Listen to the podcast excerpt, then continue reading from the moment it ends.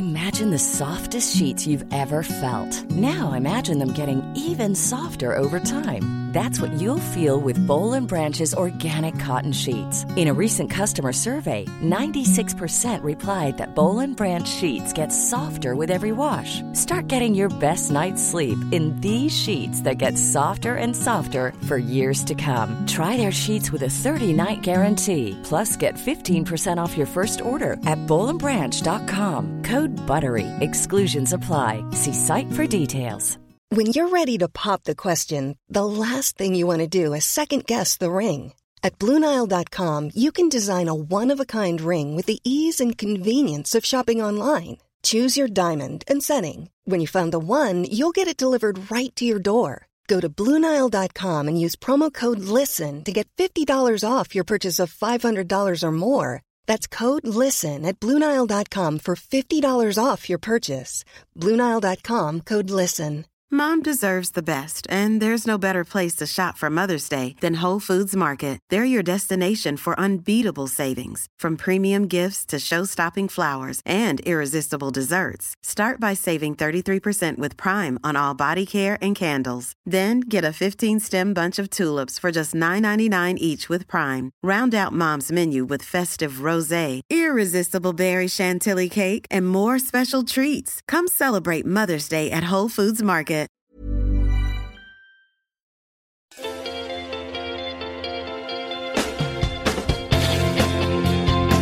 Y aquí nuestra conferencia, ¿cómo está estructurada? Está estructurada en 10 haces, así como el póker, son 10 haces fundamentales donde van a ver ustedes sintetizado, resumido, la experiencia de Chovy, la experiencia de Saga, la experiencia de los señores Añaños, la experiencia de, de Carlos Casuga, la experiencia del señor subsecretario, de todos ellos van a encontrar esos 10 haces ya conjugados a lo largo de toda esta charla. Les quiero advertir una cosa, dos haces son naturales, los otros ocho son adquiridos. Es decir, hay que adquirirlos, hay que comprarlos, hay que asociarse con ellos y por lo tanto quiero que estén muy alertas porque aquí vamos a empezar ya con el primer as, el primer as durante esta charla y por favor vayan ustedes anotando que es fundamental. El primer as que tenemos todos nosotros es el haber nacido, el nacer. Desde su página número uno dice primer as es nacer. ¿Qué hubiera pasado si mamá, mi mamá, se muere virgen? Todos los mexicanos creemos que nuestra mamá es virgen. No, no, no, les prometo que no es cierto. ¿sí? Entonces resulta que si mi mamá hubiera, hubiera quedado virgen, pues yo no nazco. Afortunadamente mi papá se cuchiplanchó a mi mamá, ¿sí? Y gracias a eso yo nací. Si no, ¿qué hubiera pasado? No hubiera nacido. Y si mi abuela se hubiera muerto al momento de nacer, pues no nace mi mamá y por obvio yo tampoco hubiera nacido. Y entonces empiezan a darse una cantidad de eslabones y para que llegue yo a la vida aquí, cuando yo nazco, les voy a dar mi fecha de nacimiento, 1946, ya soy un verdadero anciano, de la tercera, casi de la tercera edad, bueno, tuvieron que transcurrir todos estos eslabones sin que, escuchen bien, un solo eslabón se hubiera roto. Con uno que se hubiera roto, no llego. Entonces fíjense por dónde pasaron todos estos eslabones. Pasaron los eslabones por el medievo, la peste negra, las cruzadas, la Santa Inquisición, y ningún eslabón de estos se rompió. Y como no se rompió, aquí estoy yo. Soy el resultado, escuchen bien, de aproximadamente 15 mil millones de adversidades. 15 mil millones me anteceden en mi historia personal. Todos los modelitos que estamos aquí, por favor, dése un beso. Así, ellos, así, así, así, así sabroso, ¿sí? Papacito, soy 15 mil millones de antiguo, aunque se vean jovencitos algunos. ¿eh? Pero ¿qué resulta? Aquí viven todos los que ya se fueron. ¿eh? En nuestro ADN está la información de todos los que ya se fueron, aunque no lo crean. Señores, en neurociencia, algo que es algo importantísimo, en neurociencia se ha llegado, esto es lo último, ¿eh? en lo último que tenemos en avance de neurociencia, se ha llegado a la conclusión que todos los seres humanos, básicamente, tenemos cinco talentos que son regalos. ¿eh? O sea, son cinco talentos que son un regalo. ¿Conocen algunos chavitos que hablan como locos? Hablan, hablan, hablan. A lo mejor puede ser hasta conferencista. ¿Sí? Y así encontramos que hay talentos, hay gente que tiene talentos naturales, o sea, se te facilita algo en especial. Se calcula, fíjense qué impresionante, que el 97%, 97, 97, somos genios. Nada más que somos as no conocido. ¿sí? Es que yo soy muy capaz, muy capaz, muy capaz, pero nadie lo sabe. ¿sí? Eres un as no conocido. Pues que resulta que se nos va dando y se nos hace un núcleo central, se nos hace un núcleo central que es la combinación de todos esos talentos y hay algo en especial, algo que es muy importante, es el privilegio. O sea, si tú tienes un talento, ¿será responsabilidad o privilegio? Las dos. Es un privilegio, pero es una gravísima, gravísima responsabilidad. Fíjense ustedes muy bien, les voy a hablar ahorita del síndrome del erizo. Escucharon bien, ¿eh? La palabra erizo. Por favor, esto dibujen en sus cuadernos porque no lo van a tener. Número uno, hay algo en la vida en la cual tú puedes ser el mejor del mundo. Escríbanlo, por favor, ¿eh? Lo mejor del mundo. hay algo que se te da en forma natural. Se te da en forma, bueno, tú no sabes de dónde, tú has visto un chavo que de pronto toma una guitarra y ya, pero de oídas empieza a sacar alguna canción. Hay una persona que se le facilita escribir, hay otra persona que se facilita cantar, hay otra persona que se le, se le facilita cocinar. O sea, tiene algo, te tienes que preguntar, gran pregunta para el día de hoy, ¿en qué ser tú, cada uno de los que están aquí, el mejor del mundo? El mejor, ¿eh? ¿En qué crees tú que puede ser el mejor del mundo? Y no quiero que piensen que se van a ganar el premio Nobel de la Paz o de literatura o que le van a hacer un monumento en Suecia. No, no, no. Por ejemplo, tú eres jardinero, te encanta el jardín. Y al momento en que tú te dedicas a arreglar el jardín, a la gente que le sirves dicen, este es el mejor jardinero del mundo. ¿Eres mesero? No, no, no, dice la gente, qué bruto, es el mejor mesero del mundo. O te dicen, no es que el tipo es, eh, es recepcionista es el mejor recepcionista del mundo. Tú tienes que decidir en qué puede ser el mejor del mundo. Número uno, ¿eh? en lo que sea. Como chofer, como taxista, como conferenciante, lo que vayas a hacer en la vida, que la gente diga, ese es el mejor del mundo. En lo que vayas a eres diseñadores, artes gráficas, lo que tú quieras, vas a ser el mejor, el mejor del mundo. ¿Qué significa tener un compromiso? en mi agenda, ¿sí? Señores, compromiso es obligación contraída. y ya me comprometí, ¿qué significa? Ya me obligué. Estoy comprometido, estoy comprometido con alguien. En este momento yo ya adquirí que una obligación. Contratar el anillo de compromiso, ¿qué significa? Oye, pues me descomprometí, regresa el anillo, ni madre, el anillo no tiene defectos. O sea, es, que yo me quedo. Si el güey este ya no pasó la prueba, el anillito me quedo con él. es, que es una, es que ya yo contraje una obligación. Ya me comprometí, ya me estoy contrayendo una obligación. Hay una manita santa. no se puede, ¿verdad? ¿Alguien puede ir por nosotros al baño? Nadie. Entonces, ¿qué tengo que hacer? ¿Quién es el único que puede ir al baño? Yo obviamente, ¿quién puede hacer algo por ti si no, eres tú mismo? ¿Quién puede hacer algo por tu vida si tú no lo haces por ti mismo?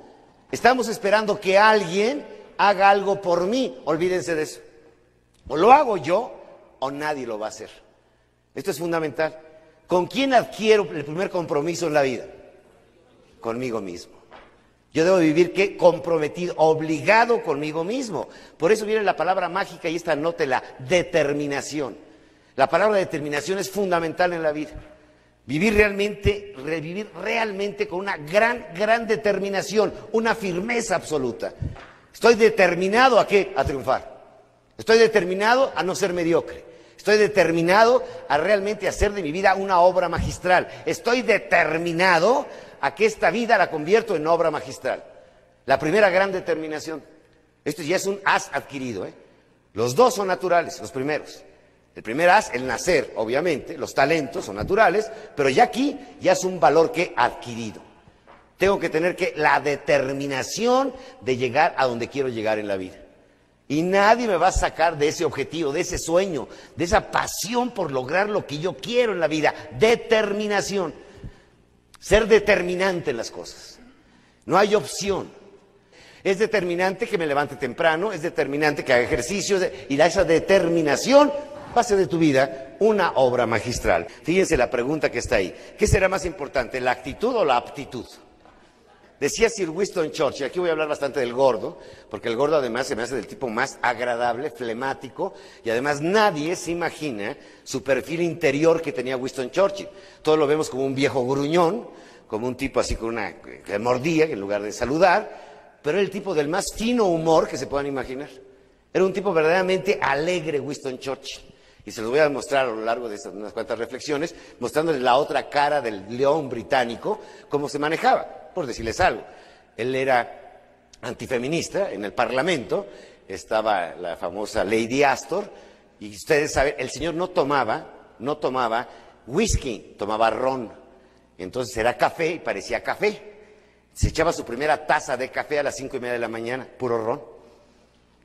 Y un día ya al mediodía, ya pues imagínate, con dos pomos allá adentro, ¿sí?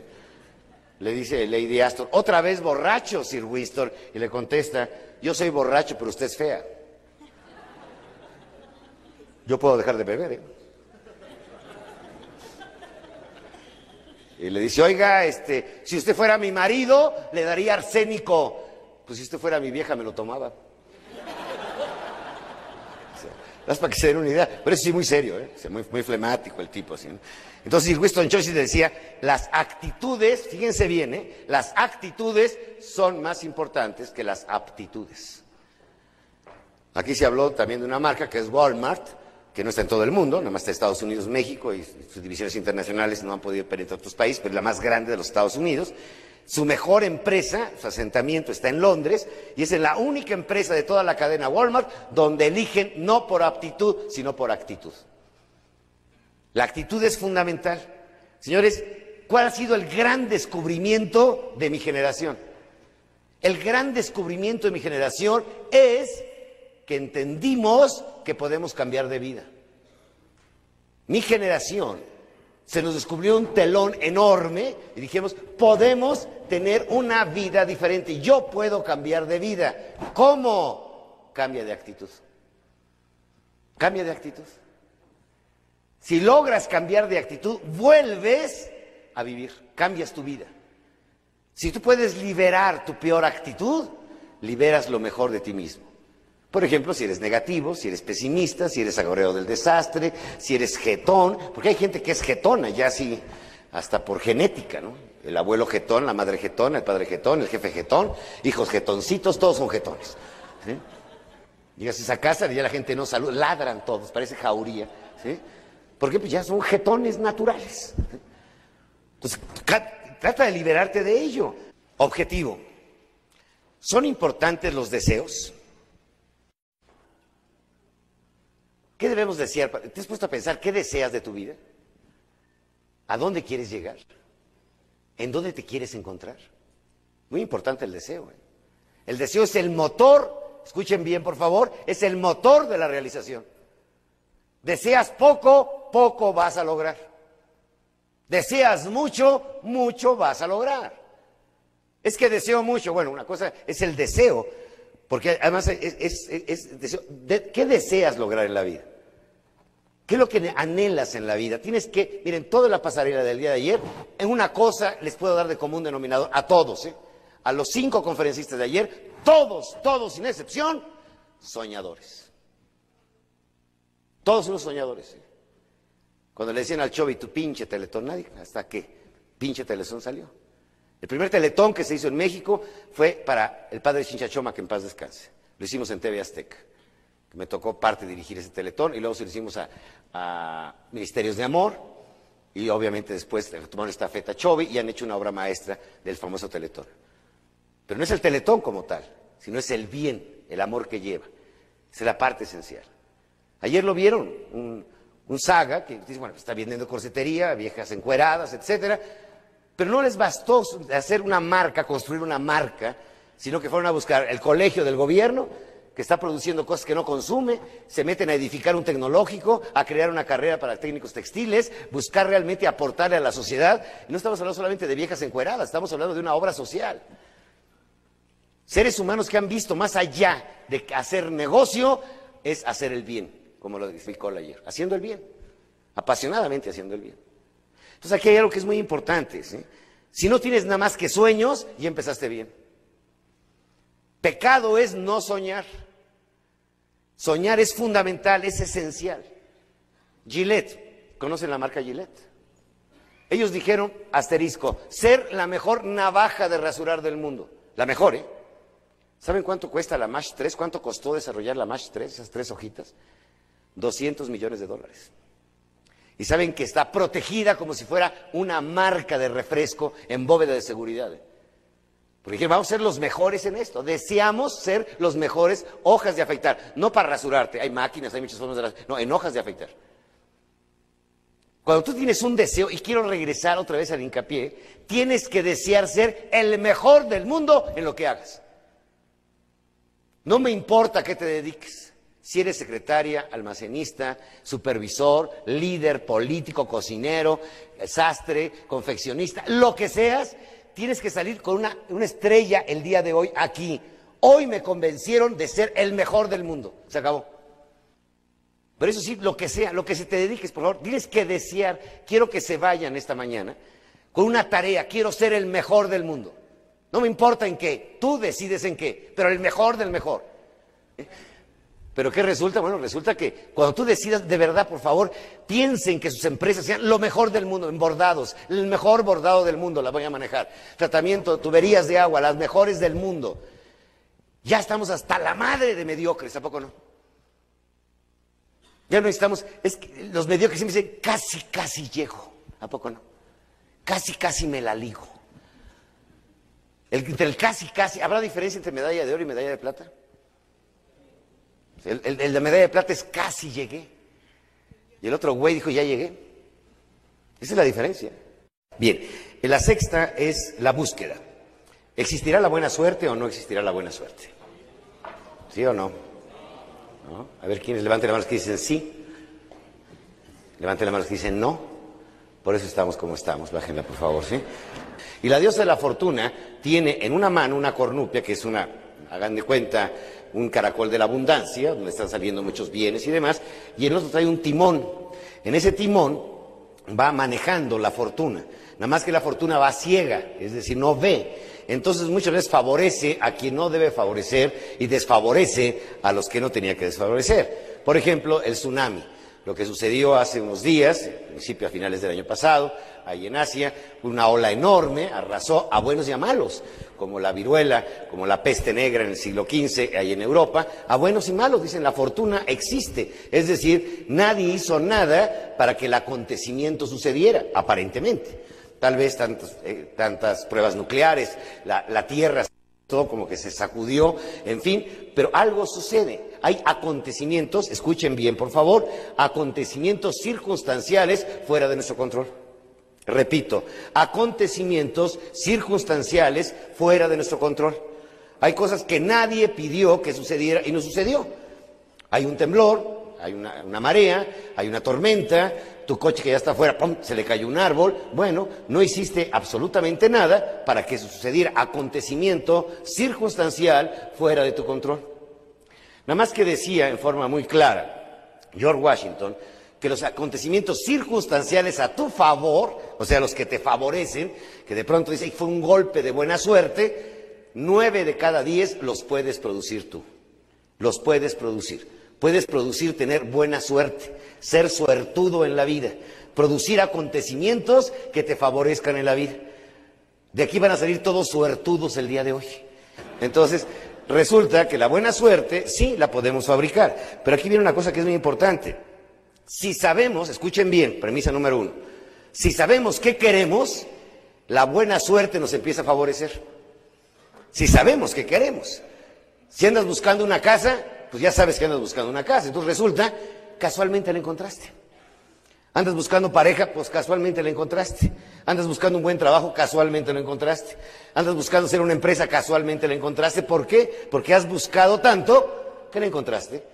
Tu búsqueda se facilita porque sabes qué quieres en la vida. Entonces, obviamente, estás alerta, escuchen bien, estás alerta para encontrarla. Pero si andas a la pendeja, pues no sabes ni qué. ¿A dónde vas? Pues no sé, voy bien si vas de poca madre, síguele. Y luego cuando llegues te vas a enojar porque no querías llegar a ese lugar. Pero lo que pasa es que no sabías qué querías. Entonces lo primero que tenemos que pensar es qué buscamos en la vida. Y si sabemos qué buscamos, la buena suerte nos va a llegar. Sales a buscar clientes, casualmente te llegan. Si sales a buscar lo que sea en la vida, la gente se queja mucho en los programas de radio y demás, es que no tengo trabajo. Yo les contesto, buscar trabajo y es un trabajo. ¿O no? A ver, métele ocho horas diarias buscando trabajo. Pero no, estás esperando que te llamen a la puerta. Entonces, sal a buscarlo. Y casualmente lo encontraste. Fíjate qué curioso. Entonces, entre más buscas, más encuentras. Es bíblico, ¿no, padre? El que busca, encuentra. Entonces, ¿qué nos sucede? Estar buscando, buscando, buscando, buscando. Magia, lo encontraste. Lograste encontrarlo, porque sabías qué querías. A ver, ¿qué les dice la frase? ¿Por qué el, por qué el perder y el triunfar por adelantado? Señores, es impresionante. Ahora fíjense muy bien, ¿eh? estamos en la, en la octava, la preparación. ¿Por qué? Porque para aprovechar la buena suerte hay que estar preparado. Recuerdo mucho al maestro Gardner. El maestro Gardner es un, es un gran escritor, John Gardner. No sé si han leído algo. Es el mejor filósofo nórdico que tenemos en la actualidad, contemporáneo. Hizo el libro de Sofía, el Arlequín, obras todas magistrales. Recuerdo mucho la anécdota, se presentó mi libro, la enciclopedia, por primera vez, hace 10 años, en, la Feria Internacional de, Argentina, en Buenos Aires, y el maestro John Gardner andaba por ahí chachareando en una un lugar donde venden antigüedades, y de pronto entró a una casa de chacharas viejas y vio unos escritos, 30 páginas o 40 páginas viejas, sobre el escritorio del, del, del anticuario. Y le dijo, ¿cuánto por eso? Y le contestó el anticuario, 10 mil dólares. Acuérdense que antes los pesos argentinos eran igual que los dólares, eran 10 mil pesos argentinos. Eso ni los argentinos se lo creían, pero en fin. Pues resulta que dice, si es original, es una ganga, y si son falsos, usted perdió. Pero obviamente estaba preparado para identificar la calidad de sus documentos. Tomó los documentos, sin pensarlo, sacó su tarjeta de crédito, le cargaron 10 mil dólares y se llevó los papeluchos. Viejos, feos, aplastados, apuchurrados. ¿eh? Era la carta del amante de San Agustín. ¿Saben lo que vale ese documento? Que además San Agustín lo acepta en sus memorias, que tuvo un amante. Vita Brevi se llama el libro, donde viene la carta de Gardner. Ahí encontró la carta de San Agustín. Pero ¿qué sucedió? Tenía que estar preparado para aprovechar qué? La buena suerte. Yo veo esos pinches papeles los tiro a la basura. O sea, pues no me dicen nada. Es como aquel tipo que le dice, no, no, estoy limpiando la casa, tiene un montón de cosas porquerías heredadas, cosas viejas, tiene una Biblia viejísima. ¿Y esa Biblia de quién era? Pues de un tal Gutenberg. Dice, pues serás pendejo, pues si ese es, es, es, es, incunable esa Biblia. No, no creo que valiera mucho. Tenía muchas, muchas anotaciones ahí alrededor de un tal Lutero. Pues ¿qué sucede? Hay cosas que tú te heredan y no sabes lo que te están heredando. A mí me heredó el, el abuelo una colección impresionante de anillos de puro. Más de mil anillos de puro, coleccionados en forma impresionante. Pues era un librito que tenía ahí. Un día llegó un señor de la embajada americana, lo vio y me dijo, ahorita sin pensarlo te doy 20 mil dólares. En la madre agarré mi colección de puros, dije, espérame tantito, o sea, a la caja de seguridad. ¿Por qué? Porque no estás preparado para la buena suerte. Entonces en la vida, señores, hay que prepararse, es algo impresionante. ¿Cuál es el pecado más triste que hay? El pecado más triste es el pecado de omisión. Pude haberlo hecho y no lo hice. Tú lo dijiste en definición, ahí lo dijeron en una sola palabra, omisión. Me pude haber atrevido, pero no me, no, me aventé. Por eso es un as importantísimo. ¿Cuál es? La audacia. Arriesgarte a hacer las cosas, lánzate a hacerlas. No sé si hayas, parado de nada, no, sé la forma en que vayas a caer. Pero imagínate, te, te impediste la, la única posibilidad que tengas. Escuchen bien lo que voy a decir, alerta. Si tienes el 1% de posibilidad de ganar, apuesta. Si tienes el 1% de posibilidad de ganar, apuesta. Era tu última oportunidad. Es que ya nos entró la mentalidad de contadores, ¿eh? Cargo y abono, equilibradón, 50-50, no mi madre. Apuéstale a tu 1%. Sea tal vez sea la última oportunidad que tengas en la vida. Sea audaz, arriesgate. Fíjense ustedes, es importante. Un pequeño de 11, 12 años quería lanzarse al trapecio, recibió el don que tenía el padre. Era un hombre con una inteligencia espacial impresionante. Y el chamaco se estuvo lanzando en el trapecio, pero con una red de protección 15 metros abajo. Llegó el momento en que él se sentía preparado y le dijo a su papá, quiero ya lanzarme al trapecio sin red de protección. Papá lo evaluó, dijo, lo está buscando, está preparado, venga la oportunidad. Le aventó el trapecio ya a 15 metros de altura y el chamaco lo tomó, dudó un momento y dijo, papá, no puedo. Le volvió a lanzar el trapecio y dijo, papá, no puedo. Le dijo, el último consejo, hijo. El tercer intento, piensa en lo que te voy a decir. Lanza el corazón y el resto te va a seguir. Tienes que lanzar el corazón para que el resto te siga. Si no te lanzas, nunca lo vas, a lograr. Lánzalo. Aunque pierdas, no importa. Pero lo importante es que lo intentaste. Y además les quiero decir algo que es fundamental. En la vida, escuchen bien lo que les voy a decir. Hay que intentar muchas, muchas cosas en la vida, aunque algunas te salgan bien. Pues sí, lo intentaste tanto que le acertaste. Ay, mira qué suertudo este güey. Porque el éxito todo el mundo cree que es casualidad, ¿sí o no? Pongan en su casa, hay una casa en Acapulco que tiene un portal que se llama Portal Casualidad. Y llegas y le preguntas al dueño, ¿por qué casualidad? Y dice, por casualidad tenía el dinero para comprarla. Por casualidad tiene alberca. Por casualidad tiene cancha de tenis. Por casualidad está bien decorada. ¿Por qué? Porque el éxito es una casualidad. A ver, explíqueme eso. Si de tanto joderte después de 30 años, aparece la buena suerte.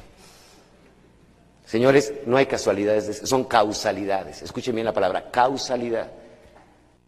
La buena suerte, la mayoría, las nueve veces de buena suerte, no es casualidad, es causalidad, causa y efecto, causalidad. Hay una que es así, se te apareció de pronto. Jamás te lo imaginabas. Te encuentras al mejor prospecto de cliente, te presentan a la persona de tus sueños, encuentras una casa que es una ganga. Eso fue una casualidad. Pero causalidad de cada diez, nueve las produces tú. Por eso, si no lo intentas, no lo sabrás, dice la página nueve. Si no lo intentas, no lo sabrás. Y vámonos al gran seductor. ¿Cuál será el gran seductor? Ahí está escrito. ¿Cuál es el gran seductor? El trato, señores. El trato es el gran seductor, ¿sí? Señores, realmente, y fíjense por favor donde los quiero llevar, y esta frase anótenla, el amor planetario. Es un amor planetario. ¿Qué significa? Con tu pareja, cuando tú te encuentras, cuando se conocen, vienen de dos planetas diferentes. Tienes que respetar el planeta del otro, su mundo de significado, sus valores, su cultura, sus formas, su estilo. Si se pierde ese respeto, hay ya una invasión planetaria. Tu empresa se convierte en un planeta, ¿sí o no? Con sus valores, con su misión, con su visión. Es un planeta. Y el que entra ahí tiene que entender las reglas de ese planeta, si no, puedes tener problemas. Te invitan a una casa, entras a un planeta diferente. Por eso, por eso la palabra trato lleva una base muy sólida que escriban, se llama respeto. Si no hay respeto, el maltrato es porque dejamos de respetar a los seres humanos. Queremos que el otro piense como yo, decida como yo, haga lo que yo quiera, etcétera. Ya no estoy respetando a otro ser humano. Pues la importancia del amor planetario, porque cada vez que entramos en relación con otra persona, estamos entrando a un nuevo planeta. Y cuando la gente entre a su empresa, ustedes tienen que hacer el planeta de su empresa. Por eso le decían a Disney, ¿cuál es su mayor, su mayor acto creativo que hizo en su vida? Todo el mundo iba a decir que iba a ser Mickey Mouse. No. Contestó simplemente, ¿Do you speak Disney? O sea, en el planeta Disney se habla Disney. En el planeta Disney tratamos a la gente al estilo Disney. En el planeta Disney respetamos al huésped. En el planeta Disney producimos alegría y felicidad humana. El planeta Disney, este es mi planeta y se, maneja con las reglas que yo he puesto en mi planeta. Tu empresa es el reflejo de la cultura del planeta que tú estás creando. Estás creando un planeta. Cuando dos seres se encuentran, entre la unión de ambos crean un nuevo planeta, amor planetario. Y el trato es fundamental. El trato debe tener varias características. Número uno, respeto. Mucho respeto. Es que la gente ha confundido una, fíjense muy bien, ¿eh? delicadeza en el trato, delicadeza. Lo hemos confundido con una corriente light gringa que se llama conductismo, dice que asertividad le llama. Oye vieja, a pesar de estar tan gorda, sudas poco. Es que soy muy sincero, te estoy diciendo lo que pienso. Qué ojete, ¿no? Oye viejo, después de todo no eres tan pendejo. No entiendo el mensaje, ¿me entiendes? Es que soy muy sincero, no, eres un ojete que es diferente. O sea, vamos hablando de las, vamos hablando de las palabras correctas, ¿no? ¿Qué resulta? Tenemos que tener que mucha delicadeza en la comunicación. Trato es respeto, es delicadeza, y aunque no lo crean, ternura. Ternura. Todo un animal, eres tierno con el animal, le modificas el temperamento. Trata con ternura una flor y te responde. ¿eh? Imagínate si eso puede hacer con un perro o con una planta, ¿qué es lo que puede hacer con un ser humano? Señores, aspirar a la excelencia es aspirar a dar un trato de excelencia a los seres que nos rodean. Todos los líderes de todos los tiempos son los grandes seductores.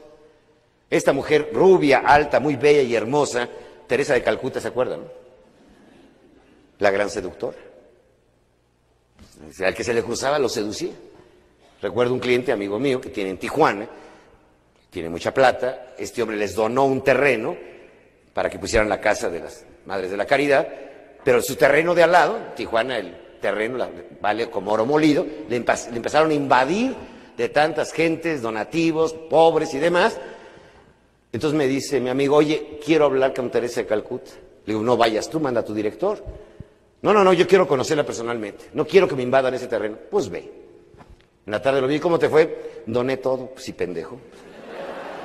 Pues, ¿Con quién te metes? O sea, estás me dijo una gran seductora. O sea, ten cuidado. Imagínate Gandhi, ¿se acuerdan de Gandhi? Alto, guapo, hombre malboro, ¿sí? Imagínate para seducir a la ola de locos que anduvieran encuerados como él. Y caminando, no, no, no crean que una peregrinación de aquí a la Villa de Guadalupe, no, no, no, no, 200 kilómetros, órale, a pincel, vámonos, a la manifestación de la sal. ¿Era seductor o no? Miguel Hidalgo, ¿se acuerdan? Apuesto, sí, buena onda. Imagínate toda la ola de locos que sedujo. ¿Eran seductores o no? Simón Bolívar, ¿habrá sido seductor o no? Pancho Villa, bueno, todas las historias del mundo, ¿no? Pero todos los líderes, todos, tienen una característica, son seductores. ¿Cómo seducen? Con el trato. Son los grandes seductores. Si después de esta plática no ligan, me cae que tienen el cerebro ateflonado. No podemos hacer más. el gran seductor es el trato. Misión. ¿Cuál es la cita inevitable que todos tenemos que asistir? la cita inevitable, la cita que todos tenemos. ¿eh? Y ustedes van a decir, oye, qué dramático vamos a terminar la charla el día de hoy, porque es una cita importante. Ustedes saben que la muerte le da sentido a la, intensidad existencial. Sin la muerte no tendríamos intensidad existencial. Sabemos que esta fiesta se va a acabar. Les doy una noticia, ¿eh? te vas a morir. No tiene remedio. Esto no vamos a poder evitarlo. Nadie le puede agregar un minuto a su vida. Dios perdona, ¿eh? escuchen bien, el tiempo no. El tiempo es inevitable. De la sabiduría zen, les quiero decir que mi compañero de viaje, la persona, yo había estudiado hace 30 años el milagro japonés, la gente cree que estaba loco porque yo hablaba de Japón y quería ir a Asia, andaba buscando aprender la escuela asiática, el fenómeno se estaba dando en Asia, empecé a incursionar en el mundo de investigación japonés y de pronto se me ocurrió organizar el primer viaje de investigación internacional directamente con los protagonistas. Me llevé a 30 investigadores de México a Japón. Y mi compañero de viaje, mi compañero de viaje, el que fue mi traductor, el que me ayudó a entender la mentalidad de los japoneses, fue precisamente eh, Carlos Kazuga. Porque el problema era traducir se estaba yo dando una charla a un grupo de Shermans japoneses, porque finalmente resulta muy curioso, o sea, yo pagué mi pasaje de avión, yo fui a buscarlos, yo llegaba, me encontré con un gran Sherman, una de las empresas más grandes del mundo, y lo primero que hizo fue sacar un cuaderno y empezarme a preguntar a mí. Le dije, ni madre, el que pagó el boleto soy yo, o sea, que tengo que preguntar soy yo, yo vine a preguntar. Usted me empezó a ¿y cómo está México? ¿Y por qué así? Porque no, espérame tantito, yo quiero preguntarle a usted.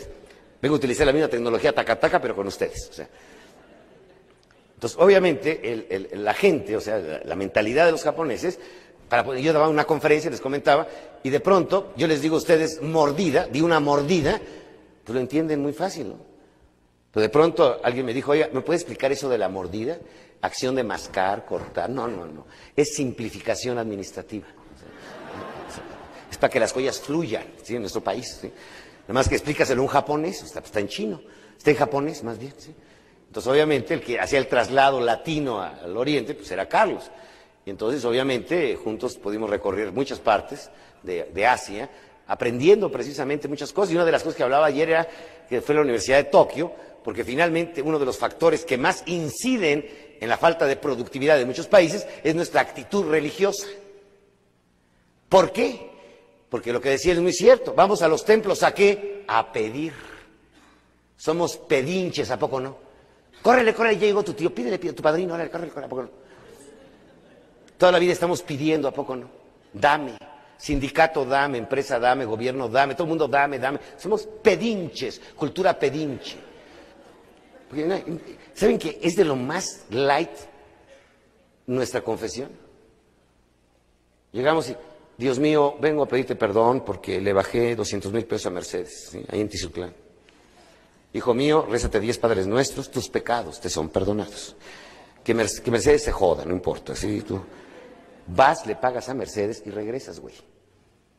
Porque una cosa es perdonar, otra cosa es disculparte, quitarte la culpa. Fíjense la, diferencia, ¿eh? quitar la culpa. Ahora con lo del holocausto, se hace la conmemoración de algo que para mí es de lo más impresionante. Ahí en Polonia, en Auschwitz, estaba un nazi alemán, general, agonizando. Ya tenía tan cerca la muerte que le entró el perdón. Entonces dijeron, tráiganme un judío que tenemos ahí en el campo de concentración para que yo hable con él. Les dejaron al judío un trapo humano, todo jodido. Le dice, oye, quiero pedirte perdón por lo que le hice a los judíos. Yo maté miles de judíos. La última vez masacré, incendié en una choza a 300 niños. Y el que intentaba escaparse lo acribillaba. Te pido perdón. ¿Saben qué hizo el judío? Se dio media vuelta y se fue. ¿No lo vas a perdonar? Dijo no. Que lo perdone a quien lastimó. Ellos tienen que venir a perdonarlo. Yo no. ¿Por qué lo voy a perdonar en nombre de los que asesinó? Que los asesinados lo perdonen. No yo. Fíjate qué impresión. Por eso resulta muy light. ¿sí? Nada más pedir perdón y madre. Ahora repon la culpa. A ver, vamos a resarcir las cosas. Vamos a tener honor. Vamos a ser verdaderamente gentes de honor, resarciendo culpas. No nada más pidiendo, ay, ya perdóname, sí, güey, ¿qué? Es que yo te amo mucho, como cuánto. Pues mucho, mucho, como cuánto, cuánto. No, pues mucho tote, como cuánto tote. A ver, güey, demuéstrame tu amor. Ah, ya cambiaste.